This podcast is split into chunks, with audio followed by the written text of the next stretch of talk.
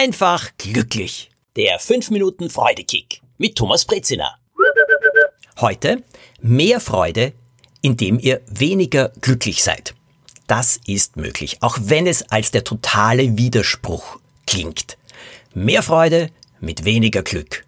Oder besser gesagt, weniger Glückszwang.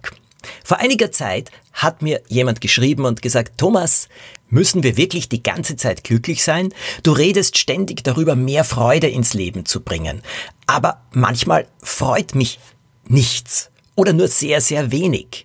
Alle Leute wollen, dass man ständig lächelt. Wenn man nicht lächelt, kommt sofort die Frage, hast du was? Ist irgendetwas schlecht? Oder habe ich etwas getan? Und wenn ich nicht so gut drauf bin, dann mögen mich Leute weniger, als wenn ich sage, ha, ich bin so glücklich. Dann bin ich scheinbar wesentlich interessanter für die Leute rund um mich. Und jetzt sage ich euch etwas. Es gibt mittlerweile tatsächlich einen Glücks- und Freudezwang. Und dieser Zwang macht unglücklich.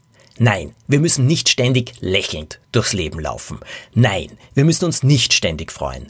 Nein, wir müssen nicht ständig glücklich sein. Und kein Mensch ist schlechter nur deshalb, weil er sagt, nein, ich bin eigentlich nicht glücklich. Allerdings stelle ich eine Frage. Will man immer unglücklich sein? Oder nimmt man die Sache in die Hand und sagt, was kann ich tun, damit mein Leben freudiger und glücklicher ist? Das halte ich schon für eine Aufgabe im Leben. Ich würde sogar sagen, eine Verpflichtung für sich selbst, aber dann auch für andere. Aber noch einmal zurück zu diesem Glückszwang.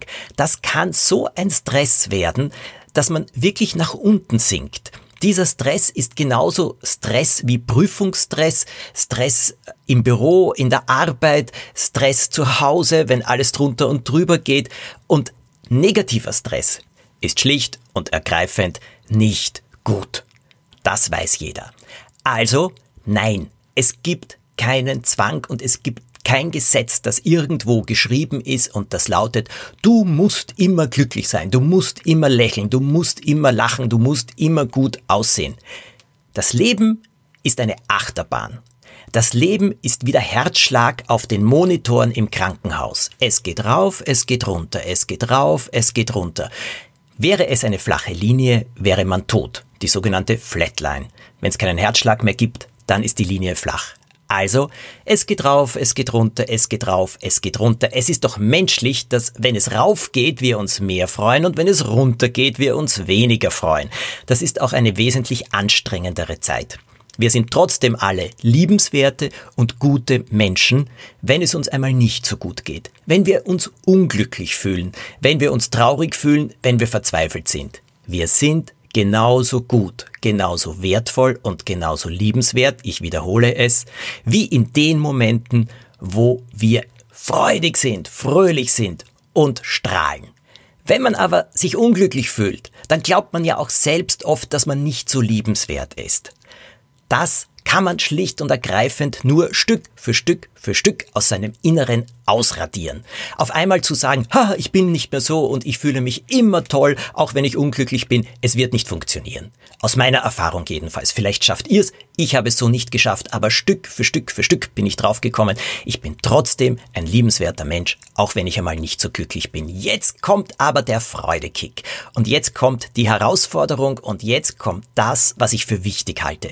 Wir sind auch nicht machtlos. Was immer rund um uns geschieht, mag unangenehm sein und uns unglücklich machen oder das Gefühl von Unglück geben. So, aber jetzt haben wir unseren Kopf und unsere Gedanken.